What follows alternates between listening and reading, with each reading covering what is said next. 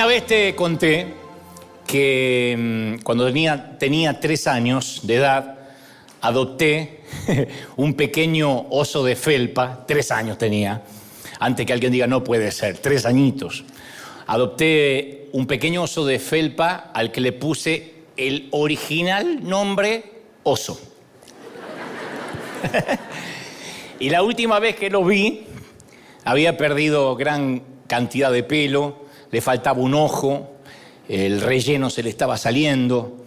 Era mi peluche tuerto favorito, porque cuando arribó a mi casa, fue en una Navidad, más o menos para estas fechas, obviamente, fue en una Navidad calurosa, porque hace mucho calor en Argentina para diciembre, calurosa de 1971, y el oso estaba nuevo, obviamente. Me lo trajo en adopción mi padrino y tío, Tito Stocle, el hermano de mi mamá, envuelto en un papel de regalo, y lo nuestro con el oso fue amor a primera vista.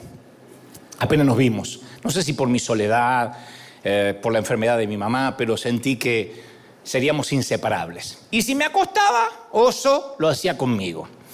Si almorzaba, oso comía al lado mío en la mesa. Si me bañaba, me tocaba baño los miércoles, era el baño polaco, pata, mano y sobaco. Oso también se bañaba, ¿no? Y con el correr de los años, el peluche dejó de lucir bien, obviamente, de modo que no se hubiera podido ni siquiera regalar eh, a un indigente. Pero por razones que son típicas de los niños, yo aún amaba a ese viejo oso de trapo. Lo amaba aunque era un harapo y un oso desvencijado. Teníamos una relación muy, muy ligada, muy íntima, muy cercana. Otros peluches, otros muñecos vinieron y como vinieron se fueron, pero Oso era parte de la familia Goebel. Si decías que me amabas, tenías que amar a mi muñeco viejo, íbamos juntos a todo sitio. Una vez regresamos de vacaciones de una ciudad balnearia de Buenos Aires llamada Necochea, mis tíos tenían una casa allí cerca de la playa, y cuando ya habíamos hecho casi una hora de regreso a casa, nos dimos cuenta que Oso se había quedado en la casa de la playa y se iba a quedar ahí hasta el siguiente verano. Hice tal escena, tal escena, no me acuerdo qué exactamente, pero recuerdo que tuvimos que regresar a, rescatarlo. Una hora de regreso hasta la playa. Mi papá no hacía eso ni por un hijo. Decía, se perdió un hijo, ¿qué va a hacer? Pariremos otro. Pero regresó para buscar al muñeco. Y pasaron los años y crecí, obviamente, y Oso quedó atrás, como pasa con todas las mascotas y los eh, muñecos que tienen los niños. Por alguna razón, eh, o presumo que quizá por culpa, mi madre lo envolvió en unos papeles de seda, lo colocó en una caja junto a unas viejas fotografías, la mayoría color sepia, y lo guardó en un cajón de su armario por los siguientes 20 años. La naturaleza de mi amor por aquel oso hizo que, que mi mamá amara ese viejo muñeco, o sea, que tuviera tanto valor para mi madre, pero por lo que significaba realmente para mí, o lo que había significado mi niñez. Sin embargo, cuando ella lo guardó, yo tengo que reconocer que para ese entonces era más trapo que muñeco. Pero un día, años más tarde, después de dos décadas y un poco más, mientras mi madre revisaba y ordenaba, reordenaba su armario, su closet, reencontró a Oso y entonces lo metió en su vieja máquina de coser marca Singer. Algunos tienen la menor idea que estoy hablando, pero mi mamá era como una Mac para ella. Lo que significa un iPad para tirar la Singer para mamá. Y le hizo una cirugía reconstructiva al muñeco. Le practicó cirugía cosmética, liposucción o lo que sea que se le hace a los osos de trapo le cosió un botón en el lugar de su ojo perdido, o sea que en lugar de ojo derecho tenía un botón, e hizo que más o menos luciera como aquel diciembre de 1971, cuando yo solo tenía tres años. Y cuando volvía a ver mi muñeco de la infancia, yo casi no noté el cambio, a excepción de su nuevo ojo con forma de botón. Pero no noté el cambio, pero mi madre dijo, ahora sí, al menos se lo puedo regalar a algún nieto. Si no, lo iba a tirar a la basura, era, una, apestaba esto. Así que lo, ahora, por lo menos, el oso tiene dignidad. Y a partir de aquel día yo le perdí el rastro y supongo que el muñeco aún existe en alguna parte, debe vivir en la casa de alguno de mis sobrinos o en la casa de los hijos de mis sobrinos, no tengo la menor idea. Y la historia que parece irrelevante me hizo pensar durante esta semana, llegué a la conclusión que todos nosotros somos como viejos muñecos de trapo, de algún modo, imperfectos, como decimos y como hemos dicho durante todo el año, heridos, quebrados, torcidos, rotos. Pero al fin y al cabo hemos descubierto con ojos nuevos que somos los muñecos de trapo de Jesús. Somos los muñecos de trapo de Dios. Tal vez seamos desechables para el resto, tal vez no vean belleza alguna en nosotros, pero nos sentimos amados por el Señor. Y una de las cosas que he aprendido, que no podemos ser amados sin ser cambiados. Cuando experimentamos amor, cuando nos aman, desarrollamos belleza como mioso, que para mí era el muñeco más bello, más bello que podía existir. Y eso es verdad a nivel físico, nos pasa a los seres humanos. Los psicólogos dicen que estar enamorado aumenta los eh, latidos del corazón, la sangre fluye más, la cara brilla, las ojeras y la panza desaparecen. O la metes para adentro, pero desaparece al fin y al cabo. El estar enamorado hace que el cerebro segregue eh, dopamina, serotonina, que son neurotransmisores. O sea, la, dopamina nos produce placer, euforia, la serotonina nos hace sentir felicidad. Y todo eso lo genera el cuerpo cuando uno ama y es correspondido. Las pupilas se dilatan, de manera que los ojos se ven más brillantes, más claros. Entonces cuando le ves a alguien con ojo de gato, es que, lo aman o está enamorada o enamorado, ¿no? O sea, nos hacemos más atractivos cuando nos aman.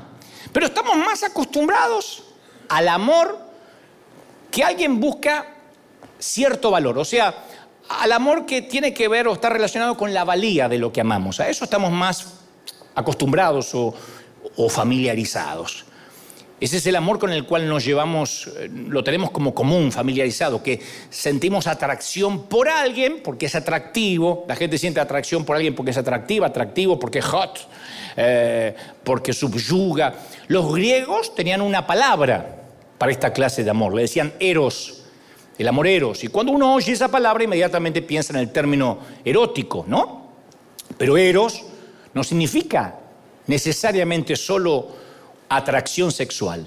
En esencia, eros describe la clase de amor que satisface nuestros apetitos, nuestros deseos. Y eros es el amor en búsqueda del tesoro, siempre buscando algo más. Es la dama que quiere llegar a ser Miss Universo o, el muchacho que quiere ser mencionado por la revista People como el hombre más sexy del año. Nunca, nunca uno llega a esos cánones. Y aprendemos muy temprano acerca de ese amor eros. Los estudios demuestran, los científicos concluyeron que los adultos, miren qué, qué patético que es esto, ¿no? Pero no deja de ser verdad. Los adultos sonríen besan y cargan más a los bebés bonitos que a los bebés que no lo son. ¡Ay, qué lindo! Me lo quiero comer al gordo. Y lo agarramos al gordo rubio, que es así como una pelota de fútbol. Y si no es. A mí no me alzaba nadie, porque yo era un renacuajo espantoso. Decía, ¡ay, qué lindo nene! Avísame cuando camine, porque no me querían agarrar. Y Eros, ese amor que proviene de la necesidad, de la validación, de la, eh, de la admiración, del deseo, no es necesariamente una mala clase de amor. No, es bueno que un bebé ame a su mamá cuya leche significa vida. Cuando el bebé mira a su mamá, ¿qué ve? No voy a decir qué ve, pero ¿qué imagina? Leche. ¿No? Es bueno para un enamorado que se ponga feliz por la belleza de su ser amado y que esté feliz de, quien ama o de quien es amado. Pero Eros es un amor demasiado precario sobre el cual edificar nuestra vida cuando somos osos viejos de trapo. No podemos edificar nuestra vida sobre el amor Eros, porque no somos necesariamente atractivos física, espiritual y emocionalmente. Y si uno edifica sobre ese amor, viviremos toda la vida intentando probar a la gente, a la gente que nos conoce, a la gente de la iglesia, a Dios, que somos buenos, que somos inteligentes, que somos espirituales, para merecer ser amados. Ahí, como hemos dicho durante todo el año, es cuando empezamos a fingir. Fingimos lo que no somos para que nos amen. No. Los viejos osos de trapo necesitamos un amor más resistente que el eros. Necesitamos otro tipo de amor, el que yo le di a mi oso. Y existe ese tipo de amor en la vida real, ese amor que crea valor en aquello que se ama aunque para otros no valgamos. Un amor que convierte los viejos osos en tesoros invaluables. Es un amor sin sentido común. Yo le digo, es un amor sin sentido común. Lo mío con el Señor es un amor sin sentido común. Lo tuyo con el Señor es un amor que no resiste análisis, tampoco. No tiene sentido común. No es que nos merecíamos que nos ame. No, no resiste análisis. Y ese es el amor de Dios. Pablo, Pablo lo expresó en Romanos 5, 6 y dice, a la verdad, cuando éramos incapaces de salvarnos a nosotros mismos, en el tiempo señalado, Cristo murió por los malvados, o sea, nosotros. Difícilmente, agrega Pablo, habrá quien muera por un justo, aunque tal vez haya quien se atreva a morir por una persona buena. Pero Dios demuestra su amor por nosotros en esto. Y concluye el apóstol, en que cuando todavía éramos pecadores, Cristo murió por nosotros. No esperó que nos santifiquemos, que nos pongamos bonitos, que nos vistamos con, hoy soy el hombre demonio, viste, era un demonio. No que nos pongamos un moño virado. No, nos amó antes. Así que el Señor está plenamente consciente de nuestro secreto. Él sabe que somos viejos muñecos de trapo, que la vida no nos ha tratado demasiado bien el profeta Isaías lo dijo hace miles de años. Isaías dijo, todos nosotros somos gente impura. Todos nuestros actos de justicia, el congregarnos todo el año, el sembrar, el diezmar, el, predicar, son como trapos de inmundicia. No hay obras que hagan que valga nuestra salvación, que valga la pena salvarnos. No hay obras, son trapos sucios. Todos nosotros somos grotescos, osos, osos de felpa, tan dañados por el pecado, por la vida, por la culpa, que lo único lógico hubiese sido desechar a la raza humana, botarla y comenzar de vuelta. Pero Dios no tuvo corazón para eso, no pudo. O sea, no quiso hacerlo. Entonces Dios qué hizo? Hizo una cirugía reconstructiva. Hizo lo que hizo mi mamá excepto que no con una máquina Singer o cosiendo botones en lugar de ojos, lo hizo con una cruz. Y mandó a su propio hijo para darnos la reconstrucción, la nueva vida, el nuevo comienzo, para empezar otra vez, para que tengamos esto que podemos disfrutar hoy. Alguien tiene que creerlo y aplaudir más que eso, ¿sí o no? Ahora, Él murió. ¿Cuándo? Cuando nosotros éramos harapos, ¿ah? pecaminosos. Y los escritores de la Biblia no quisieron usar la palabra eros que usaban los griegos para esta clase de amor. Usaron otra palabra, ágape, que se usa para describir esa clase de amor que le traería esperanza a los muñecos de trapo. Y existen dos mandamientos, como dije el domingo pasado, que no se pueden separar. No hay dicotomía entre ambos. Jesús dijo, ama al Señor, tu Dios, con todo tu corazón, con todo tu ser y con toda tu mente. Y todos dicen, amén.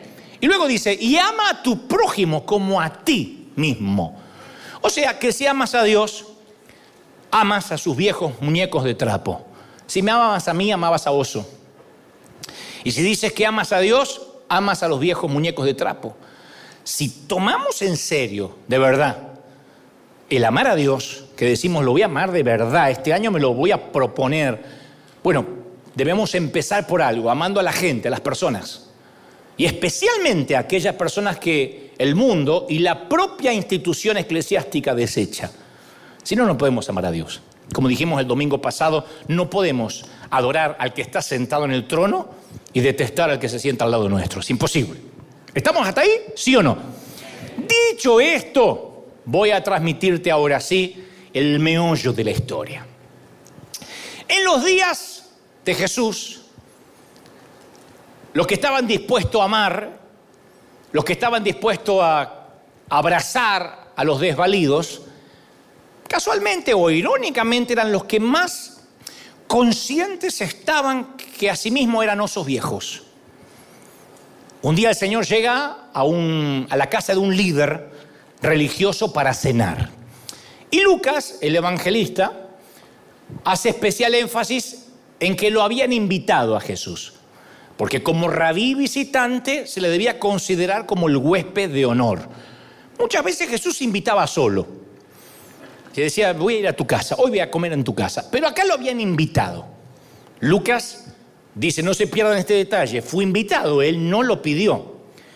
Cuando alguien es invitado y es rabí, había ciertas normas de etiqueta que se daban por sentados, normas de, cortesía, ¿no? El saludo de costumbre, por ejemplo, era un beso. Esto no tenía por qué ser una expresión de afecto, simplemente era el cortés reconocimiento de que había llegado el huésped. El beso podía tener diferentes formas, según la posición social de las partes eh, involucradas. Si el huésped es una persona de un rango social semejante al que está invitando al anfitrión, el anfitrión lo tenía que besar en la mejilla. Cosa que sufren los mexicanos. Porque cuando uno quiere dar un beso mexicano, dice, eh, ¿qué pasó? ¿Qué pasó? Como que se pone en duda su heterosexualidad si se les da un beso, ¿no? Acá no ocurría eso. Si un hijo saludaba a uno de sus padres o un estudiante a su rabí, lo indicado era que le besara la mano. Entonces eran diferentes tipos de beso. En el huerto de Hexemaní, Judas se cree que debió haber besado a Jesús a su rabí en la mano, no como se cree, en la mejilla, ¿no? Esta es una de las razones por las cuales la escena de la traición de Judas es tan dolorosa, porque besar la mano significaba profesar lealtad entre un discípulo y un maestro. Y Judas lo convirtió, lo trastocó en un acto de traición. Pero volviendo al tema, el descuido de este rito del beso equivalía a ningunear, a ignorar a la persona, no besarla. Para decirlo en términos de la cultura actual, imagínate que llegas a la casa de alguien que te invita a cenar, llegas a la hora señalada, la puerta está abierta, lo cual supones que vas a entrar, entra y la familia está dedicada a ver Netflix. Y no se levanta del sofá, nadie. Ni te saluda, te dice, ahí está la comida, sírvete. Justo está por terminar la casa de papel, así que sírvete ahí. Hacerle esto a un huésped, a un huésped informal es una grosería. Hacérselo a un huésped de honor es un insulto deliberado. Es un insulto que se busca insultar. El lavatorio de pies. Era obligatorio el lavatorio de pies antes de las comidas en, en el lejano Medio Oriente. Si el huésped tenía una alta posición social, el mismo anfitrión cumplía el mismo con esta obligación. Si el invitado era alguien importante, el mismo anfitrión le lavaba los pies. Si no era así, si eran iguales, podía ordenar a un siervo que lo hiciera, un esclavo. Un anfitrión capaz que perezoso, arrogante, flojo, podía limitarse a darle un poco de agua a los huéspedes y esperar que ellos mismos se laven los pies. Pero esto era casi ofensivo. Esto es como que pedirle a los huéspedes que cuando terminen de cenar se laven sus propios platos. Sería algo espantoso, ¿no? El anfitrión, considerado, el que tenía cortesía y educación, le daba a los huéspedes aceite de oliva para que se ungieran, aunque esto era optativo. Pero en un mundo donde sobraba mucho el calor, donde el calor era agobiante, escaseaban los desodorantes, un gesto así, que te den aceite de oliva, resultaba refrescante. Y en esta historia Jesús llega a aquel hogar invitado, él no pidió y no recibe nada. Y que conste que ya no era un oscuro carpintero. Se había convertido en un maestro que ya atraía multitudes, no solo en su propio país, la Biblia narra que ya era conocido en Tiro, en Sidón, sin embargo, en el hogar de Simón no lo saludan, a pesar de que lo invitaron. No le dan agua para los pies, no ungen su cabeza. Y son omisiones que parecen sutiles en nuestra cultura. Algo que capaz que pasamos por alto, pero se trata de un bofetón deliberado en el rostro. Literalmente que yo te invite a mi casa, no salga a recibirte, no te invite a la mesa, no te diga ni te indique dónde está el baño y no me importa que estés ahí y te empiezas a preguntar por qué te invité. Dices, para humillarme. Todos los presentes saben que Simón, este hombre acaudalado, lo está humillando. Le declararon la guerra a Jesús, la guerra fría. Es una agresividad pasiva. Y quieren ver cómo reacciona Jesús. Entonces la tensión que hay en ese en aquel patio comedor se puede cortar con un cuchillo, como si se juntaran las tres suegras de tus tres anteriores matrimonios en una misma mesa. Además, estos banquetes suelen ser sucesos públicos. O sea que todo el mundo puede entrar al patio de los pudientes para observar, para escuchar que pueden hablar, por lo menos en esta cultura. Y en ese entonces la Biblia narra que entra una extraña mujer. Una mujer se acerca al patio comedor.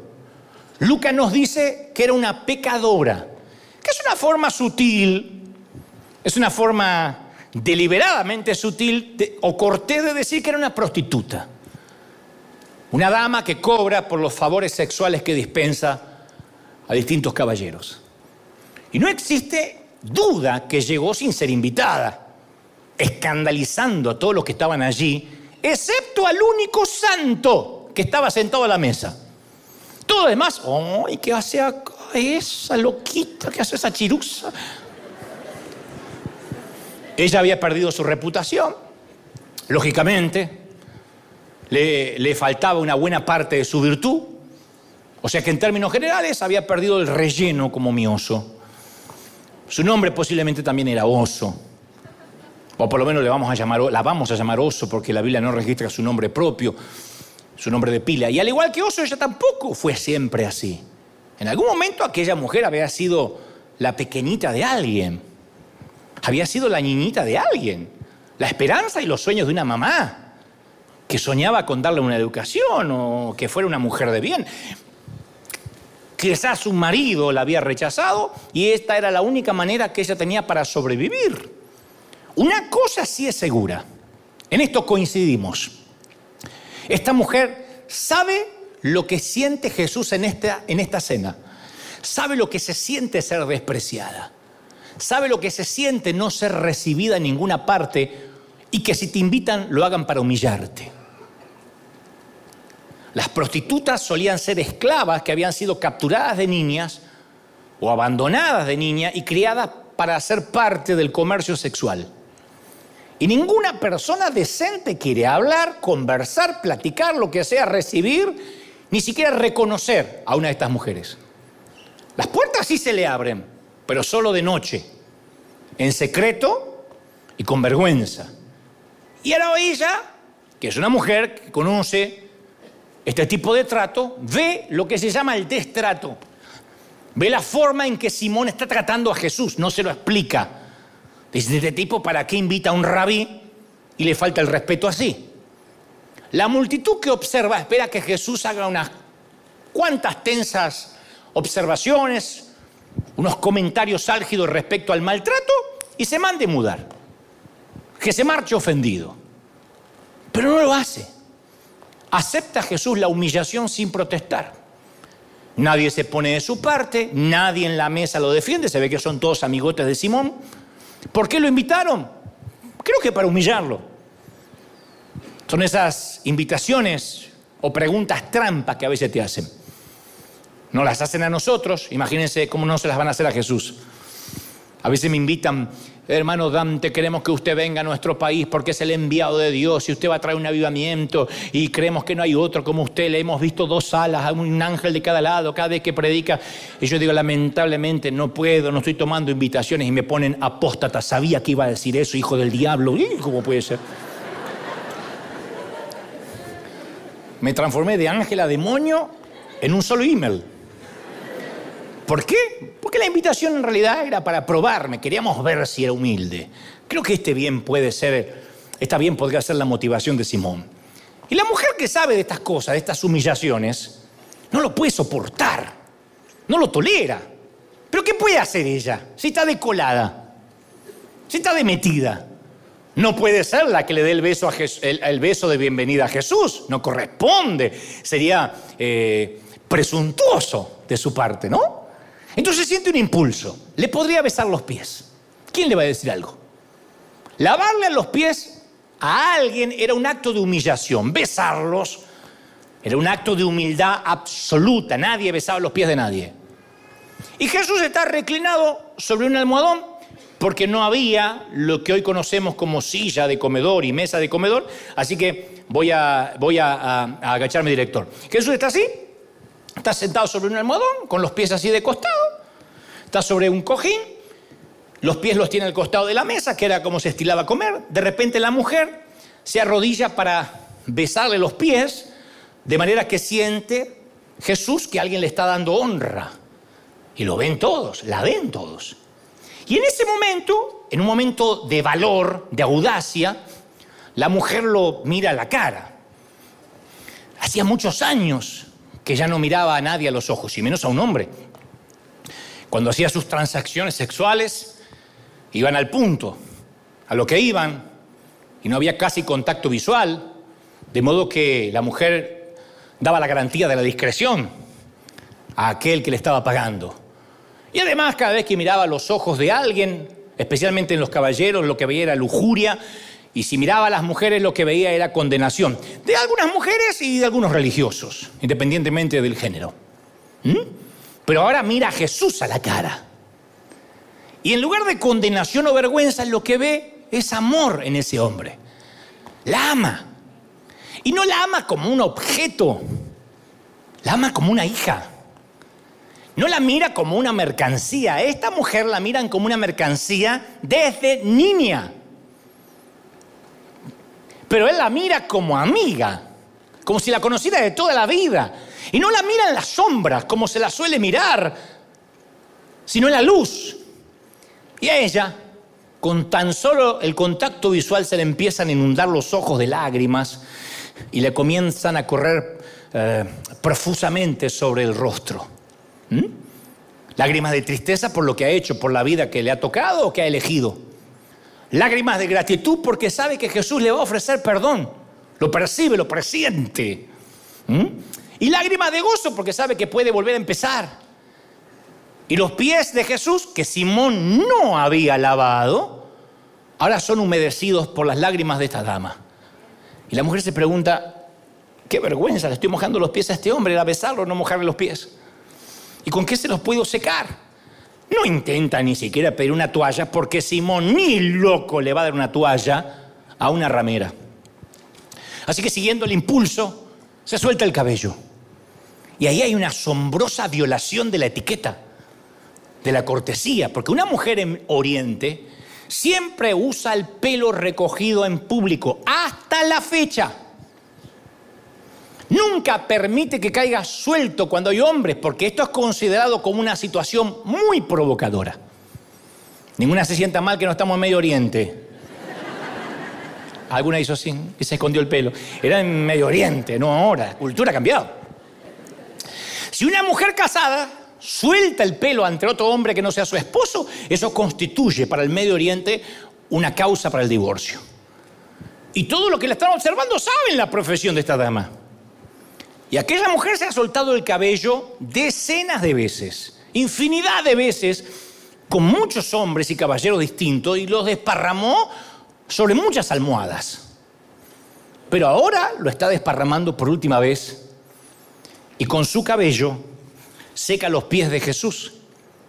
Tiene un frasco de alabastro con ungüento, lo más probable, lo más probable se cree que es un frasquito que le cuelga acá del cuello, como una suerte de perfume porque debido a su profesión aquel frasco es muy importante.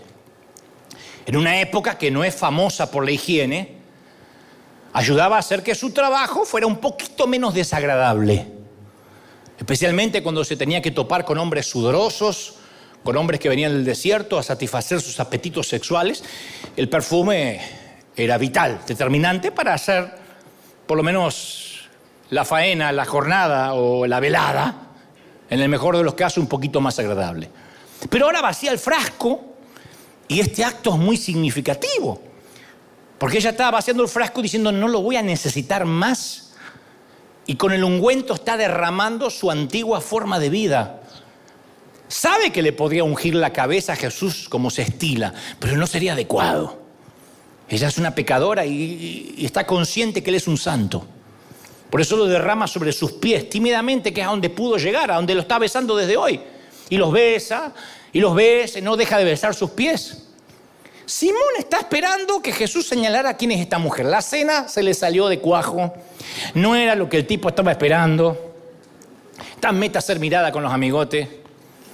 Y antes de que juzguemos a Simón, vamos a preguntarnos cómo actuaríamos nosotros, cómo reaccionaríamos si en nuestra casa se nos mete un tipo de estas mujeres.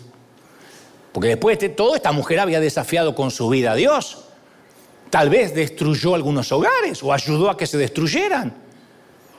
Muchos de nosotros diríamos, mm, un sermón de moralidad vendría muy bien. Los que están diciendo, no, yo no haría eso. Hay un montón que me escriben en las redes y me dicen, qué pena que no lo entrevistaste a Maradona porque les podría haber predicado y reprendido que deje su vida y la droga. Así es la gente. No le hablaste de Cristo a ese que bien vale, deja mucho que desear su vida. Así que yo creo que si la mujer entra en casa le daríamos una buena prédica de moralidad. Primero que se cambie esas mechas y esas cosas, ropa, que esto es una casa decente. Aquí hay niños. Ates ese pelo endemoniada. Es lo primero que haríamos. Porque digo, ay, Simón. Y haríamos todo lo mismo, peor. Simón está observando y piensa, este Jesús no era gran cosa. Tenía razón.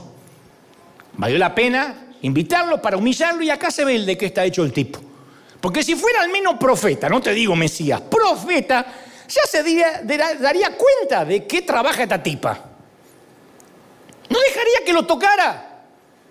¿Qué se piensa? ¿Que es una integrante del coro? ¿Que una cantante? ¿Una salmista?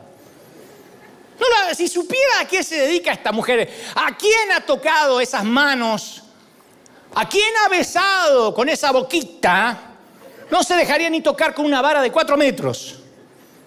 Pero Jesús sabía bien quién era la mujer y sabía bien quién era Simón. Y Jesús se preguntaba si había una forma de que este cabezón, de que este Simón, sería cuenta del valor de ese aparente objeto sin valor alguno que estaba tirado en el suelo de su propia casa.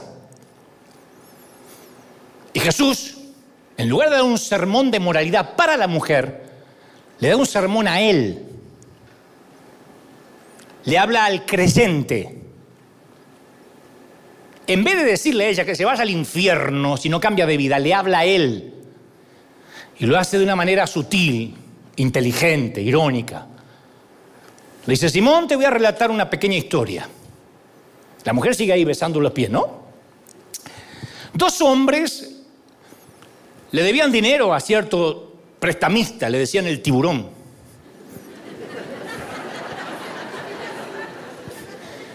Es la única vez que aparece la palabra prestamista en el Nuevo Testamento. Se refiere a alguien, obviamente, que presta dinero con intereses. A cambio que se lo devuelvan con intereses. Dice Jesús, bueno, ambos hombres le debían dinero al tiburón este, al usurero. Ninguno de los dos se lo podía devolver. Y a ambos les esperaba el mismo destino. Pero había una diferencia, Simón. Una diferencia aparente entre ellos. Que uno le debía al usurero mucho más que el otro, pero ambos le debían. Cuando no le pudieron pagar, dice Jesús, cuando temían que podían mandar a alguien a un guarura que les quebrara las piernas, o, en el mejor de los casos terminar presos, el prestamita llama a estos dos y les hace una oferta que no van a poder rechazar. Eh, el que no vio el padrino se perdió el chiste, pero no importa. Le perdonó la deuda a ambos, dice Jesús. Y luego Jesús lanza la trivia, ¿no? La pregunta. Le dice, Dime, Simón, ¿a cuál de los dos se les va a transformar el mundo de un solo golpe? ¿A cuál de los dos, digo, va a estar tan lleno de alivio, de gratitud, de amor? Porque su prestamista lo liberó tan bondadosamente. ¿Quién va a estar más agradecido? ¿El de la deuda pequeña o el que estaba endeudado hasta la jeta, versión Dante habla hoy. el que estaba endeudadísimo. ¿Quién? Y Simón duda, está dubitativo. Dice, bueno, ah, porque sabe también que Jesús le está haciendo una pregunta trampa. Bueno, eh, pienso que la respuesta es obvia, pero el tipo no lo quiere admitir. Porque va rumbo a un callejón sin salida y no le gusta en absoluto a dónde lo metió Jesús. Así que finge que le cuesta responder, pero se ve encerrado y responde, bueno, supongo que aquel, dice supongo. ¿Cómo supongo? A ver, ¿a quién? ¿Quién está más agradecido? ¿El que se le perdonó una deuda grande o una deuda chiquita? ¿Cómo que supongo? Pero se hace el interesante el tipo. Bueno, supongo que aquel a quien más se le perdonó. Y Jesús le dice con ironía y con buen humor, bien, ha juzgado bien. ¿Qué es la manera de decir, oh, qué tipo más inteligente? ¿En serio? ¿Mucho tuvo que pensar el nene? Ah. Cuando le dice, juzgaste bien, es que no hace falta para emitir ese juicio pensar demasiado. No hay demasiado escrutinio, ¿no? Y esta enseñanza de Jesús marca un contraste con lo que pensamos hasta hoy. Que pensamos que la gente que más ama o, que más capacidad tiene para amar es la que mejor la pasó. La gente sana, con una autoestima sana, que no tiene muchas historias de las cuales lamentarse. Ah, esa gente le es fácil amar. No. Viste que decimos, la gente normal, entre comillas, ama más. Eso no existe, amigos. Jesús dice que los que más saben amar, que los que más misericordia otorgan, son los que han tenido que enfrentar sus propias vidas rotas. El que más ama a un divorciado es aquel que se divorció y lo entiende. El que más ama a un enfermo de cáncer es aquel que luchó o está peleando incluso con la metástasis. El que más ama a un, hijo rebelde ajeno es el que bregó con los propios. Y a continuación continúa algo, continúa algo muy curioso, muy llamativo que se le escapa a casi todos los predicadores. Bueno, no me quiero hacer el descubridor de la pólvora, pero yo digo, ¿cómo no lo vieron? El texto, escucha esto, que es maravilloso. El texto dice que Jesús se vuelve hacia la mujer. Estaba hablando con Simón, la historia, se la, estaba, la historia del tiburón se la estaba contando al tipo. Ahora se vuelve hacia la mujer. Y esto es lo extraño. O sea, me vuelvo a poner en la posición en que estaba Jesús. Jesús está así sobre, con los pies sobre el cojín. La mujer está besando los pies, ¿no es cierto? Jesús se vuelve hacia la mujer pero le sigue hablando a Simón. Ya no la mira a Simón, la mira ahora a la mujer. Entonces, la dinámica de este encuentro depende de que ahora podamos visualizar la escena que Lucas relata de manera tan magistral. No se lo pierdan porque si no se pierde el sentido de lo que pasó. Vamos a tomarnos un momento. ¿Me sigue, sí o no? Me siento Gutiérrez acá chiquitito, pero... Quiero que obtengamos una imagen clara de lo que está haciendo Jesús. Si no, vamos a perder el resto del desenlace de la historia. Hasta ahora, insisto, la conversación ha transcurrido entre Jesús y Simón. ¿Me siguen, sí o no? Bueno, ahora Jesús sigue hablándole a Simón, pero con los ojos fijos en la mujer. Le sigue hablando al tipo, pero está mirándole a ella. Entonces, por lo general, cuando uno conversa, cuando uno conversa con alguien, lo hace de frente a la persona con la cual está hablando. Pero hay un impulso irresistible que nos lleva a mirar lo mismo que está mirando la persona que nos está hablando. Si yo te digo, ¿cómo estás? Ustedes van a mirar para allá. O sea, al ponerse de frente a una persona mientras se dirige a la otra, Jesús está obligando a Simón a mirar donde él mira. lo está obligando a este come santo y de feca diablos. Fíjate qué sutil que estuve, ¿eh? Porque hay otra manera más barrial de decirlo. Lo está obligando a ver lo que él ve. Porque se ve que Simón hasta ese momento ni la miraba la tipa. No quería ni contaminarse los ojos. Pero ahí lo está invitando a ver que allí, tirada en el suelo, se encuentra una apreciada posesión de Dios. Y al volverse hacia la mujer, Jesús también le está dando un mensaje a ella. La está mirando a ella y le está hablando a él.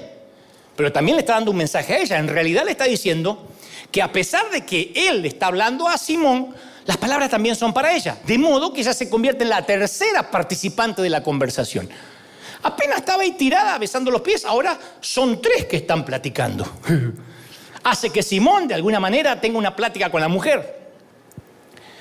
Todos los que están en el patio se vuelven para mirarla, todos mirando a la mujer. Es el centro de atención. Ahora Jesús no es tan solo el que la va a perdonar, se convirtió en su protector, su defensor, su amigo, su manager. Ella vino a besarle los pies para ser su defensora, porque lo estaban maltratando, lo estaban ignorando, y ahora él es el defensor de ella. Y le dice Jesús, Simón, ¿ves a esta mujer? Y a él no le queda otra que verla. ¿Y qué ve él, Simón? Una pecadora, alguien que no tiene la sana doctrina, apóstata. Ve a alguien desechado, un vaso tan sucio que él ni siquiera lo usaría para darle comida a su gato. Él no ve nada. Por lo menos no ve nada de lo que está viendo Jesús. Y Jesús ahí cierra la historia. Se acabó la sutilidad. Se acabó la metáfora y la parábola del prestamista. A ver, Simón, si nos entendemos. Y mira a la mujer y le habla a él. No me diste agua para los pies. Ella me bañó los pies en lágrimas y me los secó con sus cabellos. Claro, la dama había transformado una manifestación de cortesía en una expresión de amor y del corazón. Sigue diciendo Jesús, no me besaste, Simón, tampoco. Jesús le está diciendo, no es que soy tonto, torpe o menso, que no me di cuenta, ¿cómo me ignoraste desde que llegué? No me besaste y ella no ha, dejado, no ha dejado de besarme, no la mejilla ni la mano, los pies. La mujer estaba ahí besándole los pies mientras seguían corriendo sus lágrimas. Yo me lo imagino a Jesús diciendo, ya está, ya está. Ya está. No tienes que seguir haciéndolo. Porque en aquel mundo polvoriento, sin barrer, llenos de inmundicia, los pies eran considerados la parte más inmunda del cuerpo. La gente usaba sandalias en lugares donde había polvo, barro, excremento de animales. Por eso el insulto máximo en la victoria era poner al enemigo por estrado de sus pies. O sea, acercar la nariz del enemigo a los pies. Besar los pies. Era inimaginable. Jesús sigue diciendo, no me ungiste la cabeza con aceite. Le hace ver que no lo ungió refiriéndose al aceite de oliva corriente, pero ella me ungió los pies con perfume. Y no usó una sustancia barata. Derramó lo mejor que tenía. Su fuente de trabajo le costó todo.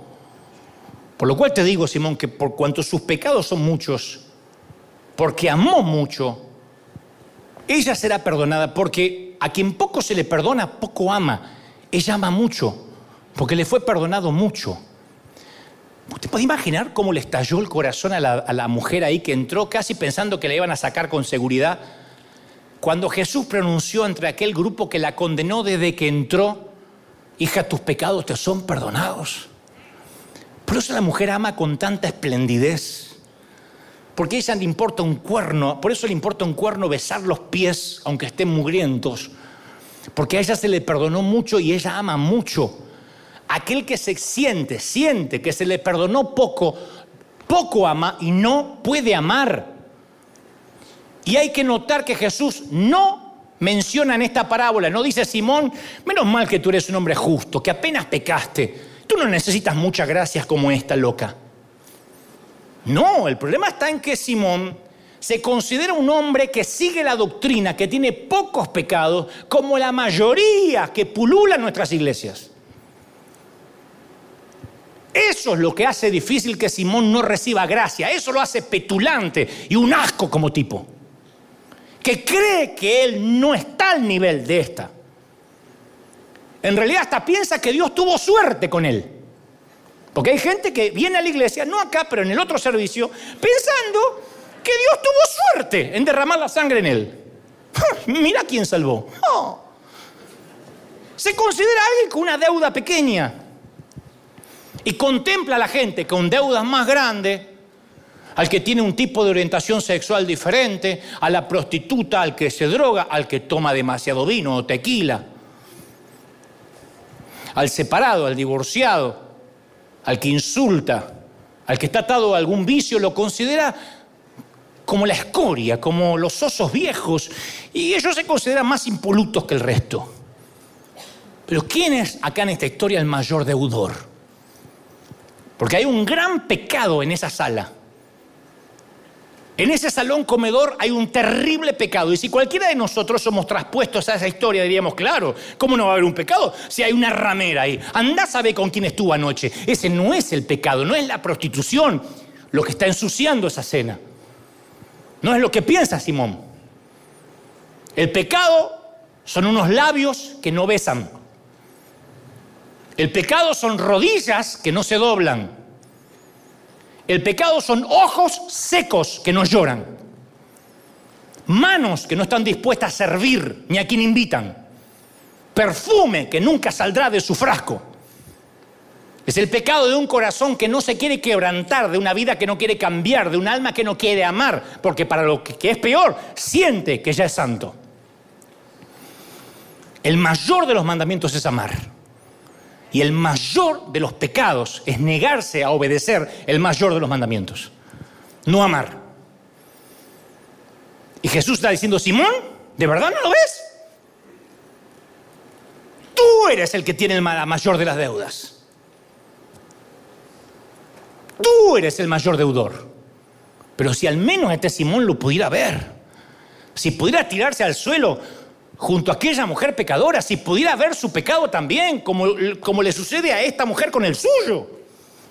Si se pudiera dar cuenta que Jesús también lo ama a él, a pesar de su falta de amor, a pesar de su religión absurda.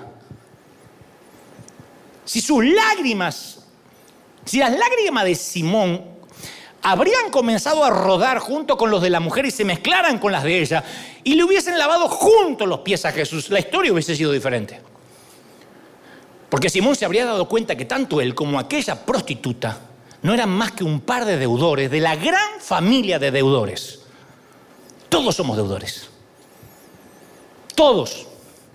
Los matrimonios perfectos y los que luchan por mantenerlo a flote y los que lo perdieron. Todos somos deudores. Los que llegaron vírgenes al matrimonio y los que llegaron revolcándose. Todos. Todos somos deudores. Todos son miembros del club de los viejos osos desvencijados. Claro, ella necesita la gracia para un corazón quebrado, roto. Y él necesita la gracia para un corazón duro, de piedra. Pero ambos necesitan la gracia. Ambos.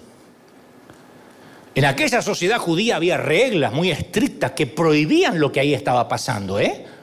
No era cuestión de buen gusto o mal gusto. Jesús no podía permitir que aquella mujer lo tocara, porque al hacerlo era considerado inmundo. Pero él estaba compartiendo la inmundicia con ella. Y por alguna razón él se siente feliz, complacido de cargar el dolor de esta mujer para poderla sanar. Jesús ha estado mirando a la mujer todo el tiempo mientras habló con Simón y ahora, ahora sí se dirige a ella. Dice las escrituras que ahora sí la mira a ella. O sea, se dirige a ella sin importar lo que diga el otro. Le dice, vete, tu fe te ha salvado, vete con paz. Esta mujer conoció todas las emociones, todos los estados del corazón, pero paz. Esta dama no tiene paz desde que era una niña, desde que la molestaban en su camita y le robaban lo más preciado que tenía, que era su inocencia. ¿Paz? No, ella no conoce la paz. La lujuria tal vez. La envidia, los celos, la murmuración, el desprecio, pero no conoce la paz. Y Jesús se la regala exactamente luego del perdón del pecado. Le está diciendo, vete en paz. Y todo este creyentaje y este ovejerío que te está condenando no te puede tocar la cabeza bien en alto, no salgas como una cosa inmunda, que no te pongan un año sentadita ahí atrás para dar fruto, porque tú vas a avergonzar a los justos. Sal de aquí como una hija de rey. Sal aquí perdonada. Alguien tiene que decir, ese es nuestro Dios. Aleluya. Que no te vengan a decir, a ver si da fruto, a ver si cambia de vida. Sal con la cabeza en alto.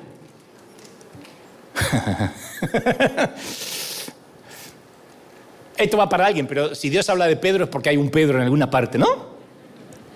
Por cierto, aquella vez que olvidamos a Oso en la casa de la playa, Era obvio para los que me escucharon hablar cómo era mi padre, un alemán bastante apático, parco. Era lógico que no estaba dispuesto a regresar solo para buscar un muñeco viejo. Él no hubiese regresado ni por un hijo, insisto. Así que me dijo, ni loco, que por un oso. Cuando lleguemos a casa te compro otro. Prometió. Yo sabía que mentía porque, primero que él nunca me había comprado el anterior, para que diga te compro otro. Nunca había comprado ninguno. Pero había algo más fundamental. Para un niño, nadie, ningún muñeco nuevo podía reemplazar a Oso, ni un Mickey Mouse gigantesco. Nadie. Y entonces recuerdo el incidente que mi madre, que iba al lado, obviamente, del asiento del conductor, miró desde el asiento delantero hacia atrás. Me dice, ay, me tenés harta, ¿de verdad quieres a ese muñeco viejo y apestoso? Y entonces levanté mi mirada, extendí las manos lo más lejos que pude así, y dije las palabras que me salvaron la vida, dije, lo amo así de mucho. Así.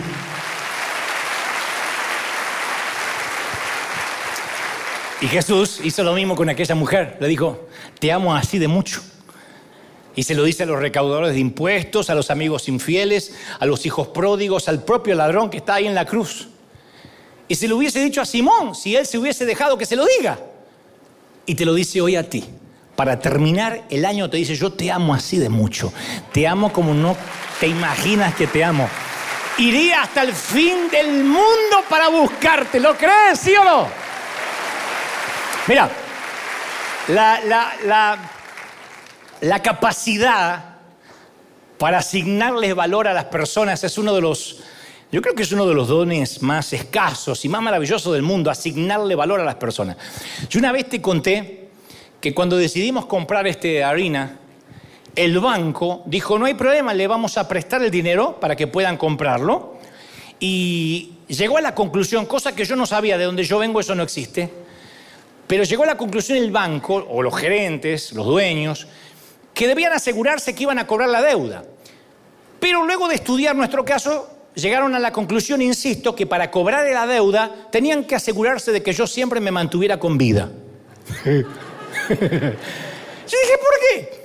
Y me dice, bueno, concluyeron que si yo me moría, quizás River no iba a tener los mismos ingresos. Y eso haría que ellos no pudieran cobrar la deuda. Dice, no es como en otras congregaciones que los predicadores van variando, que van rotando, y se muere el pastor principal, sigue el otro. Acá percibimos que si te mueres, no le vamos a cobrar a nadie. Ahí está una que dijo, yo me voy y a mí no me agarra el banco. ¿Viste? Es un sentimiento extraño cuando, quieren que van a, cuando te dice que quieren asegurarse que van a seguir cobrando si caes muerto de manera repentina. Algo que uno no quiere hablar. Digo, no estamos teniendo esta conversación. Pero sí la tuvimos. El banco exigió que debían asignarme un seguro de vida. Me estudiaron durante semanas. Me hicieron cientos de preguntas, entre las que estaban si yo solía viajar a países de riesgo. Cuando se referían a riesgo, no hablaban de COVID, no existía la pandemia. Ellos hablaban de riesgos constitucionales, países donde hubiera riesgo de inseguridad, riesgo de crisis humanitarias, riesgo de secuestro, o sea, incluía a todos los países de América Latina, todos nuestros países. Y yo pregunté, le dije, ¿y ustedes a qué países yo podría viajar de modo que ustedes estuvieran tranquilos? De modo que me asignaran una póliza de seguro más barata. Y me dijeron, bueno, los países normales. ¿Cuáles son los países normales? Y me dijeron Islandia, Dinamarca, Nueva Zelanda, Andorra, Suiza, Austria, Luxemburgo, Finlandia, Noruega. Mm. Yo soy más para el lado de México, Nicaragua, Colombia, El Salvador, Venezuela, Argentina. ¿Qué Andorra? Lo mío no es Andorra. En ese momento, cuando dije los países que iba, mi póliza pasó a valer más que el pase de Messi y Ronaldo juntos. Así que luego de muchos exámenes extenuantes y largos y de calcular cuántas familias dependían salarialmente de que yo me mantuviera con vida, y de observar todos los sellos de mis pasaportes, al actual y los anteriores, me asignaron un valor, que no te voy a decir cuál, pero Messi así queda con lo que yo valgo. me dieron un valor. Ahora, te dirán, ¡ay, qué lindo tener un valor! Pero es raro cuando te das cuenta que vale más muerto que vivo. Eso valgo si me muero. Si sigo vivo, no, no, no valgo. Y hace unos años atrás, cuando pasamos crisis financieras en la iglesia, yo me acuerdo las miradas de algunos de los pastores que decían, si tan solo se muriera, pagaríamos las deudas. Y... Yo me acuerdo esas miradas lujuriosas que deseaban un infarto fulminante. No querían que sufriera, pero sí una muerte súbita. Por eso es tan importante que el Señor nos asigne valor, porque Él no te asigna valor después de muerto. No te asigna valor por la gente que depende de ti. Él nos asigna valor cuando somos, como dijo Pablo, cuando estábamos condenados, ya nos asignó valor. Cuando éramos o cuando somos simplemente osos de felpa abandonados. Y para el final, quiero regalarte una emotiva historia cortita. Pero con esta nos vamos a despedir del año. Una historia que tiene que ver con todo lo que te dije es de un viejo compañero de la escuela primaria llamado Matías D'Amico. No sé dónde lo habrá llevado la vida exactamente. Te voy a contar cuándo supe de él y lo último que supe de él. No era el tipo de muchacho que yo hubiera invitado a mi casa o que mis padres me hubiesen dejado invitar. Porque llegaba al colegio y siempre parecía aburrido, abúlico. La mayor parte del tiempo respondía con monosílabos y siempre estaba enojado. Nunca vestía bien, su ropa olía muy mal y casi siempre estaba o parecía sucio. Y cada vez que la maestra calificaba sus exámenes como que tenía cierto placer eh, perverso en marcarle las respuestas equivocadas con rojo. D'Amico, equivocado, equivocado, equivocado, equivocado, fuérzase. Y en su boletín de calificaciones siempre iba escrita una nota de parte de la maestra que le había tocado durante ese año. Primer grado. Matías es un buen muchacho en el fondo y promete pero tiene una muy mala situación en el hogar que afecta su comportamiento. Segundo grado, Matías es callado, sigue retraído. Su mamá fue diagnosticada con cáncer uterino. Tercer grado, Matías se está atrasando bastante. Quizás se deba a que su mamá murió este año. Su papá no se preocupa por él. Y su padre tampoco se presenta a la reunión de los adultos. Cuarto grado, Matías está atrasado, ya no hay esperanza de que se ponga al día. Tiene un grave retraso académico. Quizás se deba a que su padre lo ha abandonado y Matías ahora vive con su abuela, que quizás tampoco, según estuvimos investigando, sea su abuela. Para quinto grado, llegó esta fecha, la Navidad, y todos los alumnos llevábamos algunos regalitos para la maestra, aunque sea una manzana envuelta. Todos estaban cuidadosamente forrados, envueltos por las madres de cada quien, pero el regalo de Matías estaba envuelto en papel de periódico, de diario, con cinta adhesiva mal pegada y decía para la señorita Lita, de parte de Matías D'Amico. La maestra fue abriendo los regalos uno por uno y cuando abrió el de Matías, dentro había un collar artificial de bijú, de billutería, al que le faltaba la mayoría de las piedritas, de las perlas y las pocas que conservaba se veían viejas, amarillentas. Y además le dio un frasco de perfume casi acabado, así. Y todos nos comenzamos a reír. Pero la señorita Lita, en un, en un buen reflejo, tuvo el buen tino de decir, pero qué hermoso, y qué lindo collar, y qué lindo que huele este perfume. Y al final de la clase, Matías se le acercó tímidamente y le dijo, me alegro que le gustaran sus regalos, señorita Lita. Esto era todo un milagro porque el tipo no, casi no hablaba. Me alegro que le hayan gustado sus regalos porque durante todo el día usted ha olido como mi mamá. Y el collar de ella también se le ve bien a usted. Y cuando él se fue, la señorita Lita bajó la cabeza en su escritorio y lloró. Y le pidió a Dios que la perdonara, oró para que Dios la ayudara a ver lo que él ve cuando mira a un niño sin mamá.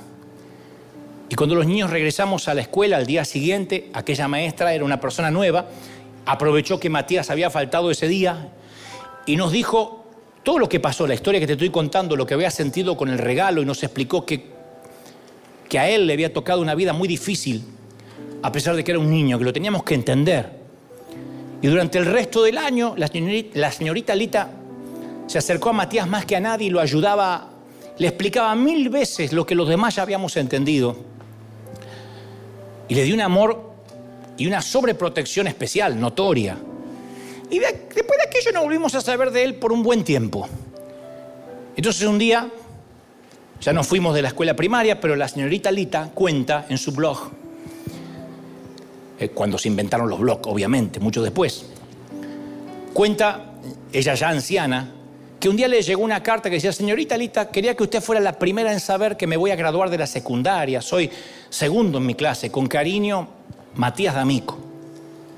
Cuatro años después llega otra nota, estimada señora Lita, la universidad no ha sido fácil, ¿eh?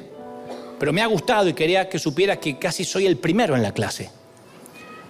Cuatro años más tarde otra nota, quería, señorita Lita, quería que fuera usted la primera en saber que a partir de hoy soy Matías D'Amico, doctor en medicina, y quisiera que se venga a sentar donde se habría sentado mi madre, porque usted es lo más parecido a una familia que yo jamás haya tenido alguna vez.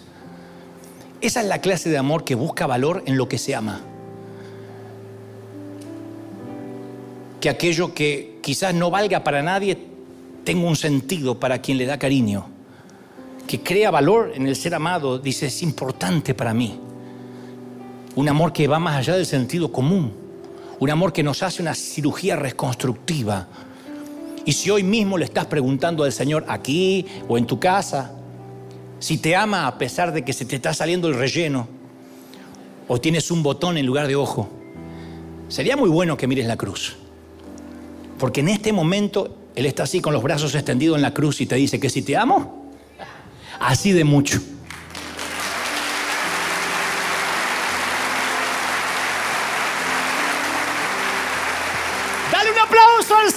Señores, al Rey de Reyes. Si crees que Dios te ama así de mucho, vamos, celébralo, celebra. Dale un aplauso gigantesco al Señor.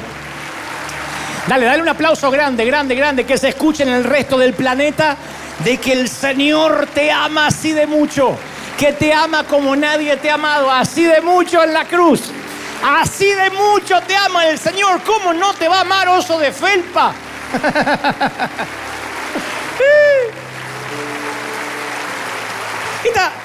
Esta, debe ser la única iglesia que en lugar de empoderarte y decirte eres real sacerdocio, linaje escogido, te dicen puerco espín, oso de felpa. Pero nos hace bien. A mí me, me, fascina saber. No sé, me emociona más que me ame con todos mis errores que si pudiera yo creer o suponer que me ama porque, porque me lo gané o porque soy más que alguien más. Me fascina que él me ame porque sí. Porque sí. Te ama porque sí. ¿Y por qué? ¿Y por qué sí? Porque te ama, porque la ama así, porque no resiste análisis. Y yo quiero que los que están mirando desde sus casas, católicos, ateos, agnósticos, musulmanes, eh, adventistas, testigos de Jehová, independientemente, hinduistas, de lo que creas, junto con esta congregación maravillosa, repitan conmigo, diga, Señor Jesús, te recibo como mi Salvador. Fuerte, entra en mi vida, perdona mis pecados. Gracias por amarme. Te amo Jesús. Gracias por amarme así de mucho en la cruz. Amén. Levanten sus manos, vamos a hacer la última oración. Quiero orar por los que terminaron este año cansados, agotados, por los que dicen no puedo más, la vida me ha golpeado, el enemigo se ha levantado contra mí. Vamos, levanta los brazos. Yo te voy a levantar simbólicamente los brazos como Aarón y Ur los levantó Moisés. Levanto tus brazos y te bendigo, mi querido. Te bendigo, mi querida. Vamos, ora ahí donde estás y dile, Señor, yo termino el año en victoria. Vamos, eres como Rocky en la película diciendo no puedo más, pero levanta los brazos, campeón. Vamos, un último round, un último round. No te entregues. Todavía no puedes rendirte. No ha sonado la campana, así que no te rindas. No te entregues. No baje los brazos. No te rindas porque el Señor me dice, yo he peleado por ti. Y aquí vienen días mejores. Yo sé que la enfermedad, la crisis, el desamor te ha pegado fuerte, pero vienen vientos a favor. Yo declaro que vienen vientos a favor. Vienen lo que el año que viene va a ser vientos de cola para ti. No importa lo que pase en el mundo. No importa que hayas aflicción no importa lo que escuches en las noticias. Me dice Dios que te diga, yo te bendigo, yo suelto sobre ti una doble porción del Espíritu. Yo suelto sobre ti lo que, lo que ojo no vio, ni oído yo, ni han subido a tu corazón antes. Te bendigo, dice el Señor. Oro por los que están del otro lado, última oración del año. Ahí está, ahí está. Es la gloria del Señor. Hay lágrimas corriendo por las mejillas de los osos de felpa, de los osos desvencijados. Oro por todos los miles de Matías D'Amico que haya en el mundo.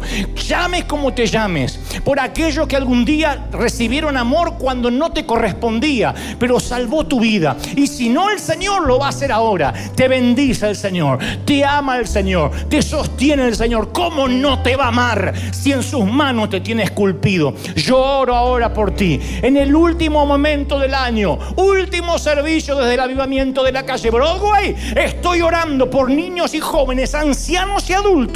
Y declaro, Dios, que aquí y hasta los fin de la tierra hay gente sanada. Te sana el Señor, te sana de la religión, te sana del legalismo imbécil, te sana Dios de esa religión ridícula que te ató, te hace libre.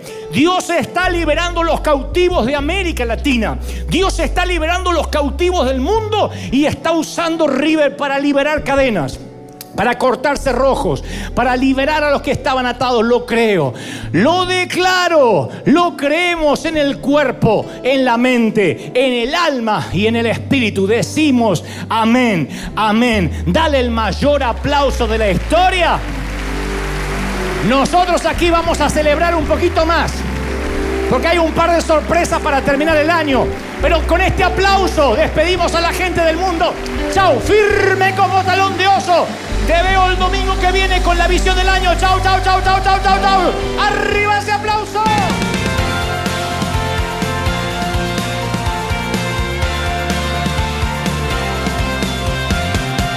Apareciste una noche de soledad, abandonado y perdido te reconocí. Tu voz diciéndome no temas, yo estoy aquí. El Padre me envió por ti. Me curaste las heridas, me sanaste mi Jesús. Todas mis cargas las dejaste allí en la cruz. Algo tan grande no lo puedo comprender. Oigo tu dulce voz diciéndome una y otra vez. oh, oh, oh amado una y otra vez. oh, oh, oh bienvenido a eres amado.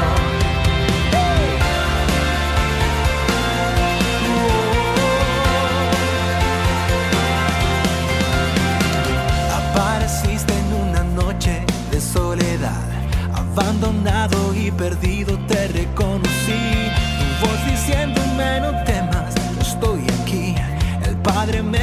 por ti y me curaste las heridas, me sanaste mi Jesús. Todas mis cargas las dejaste allí en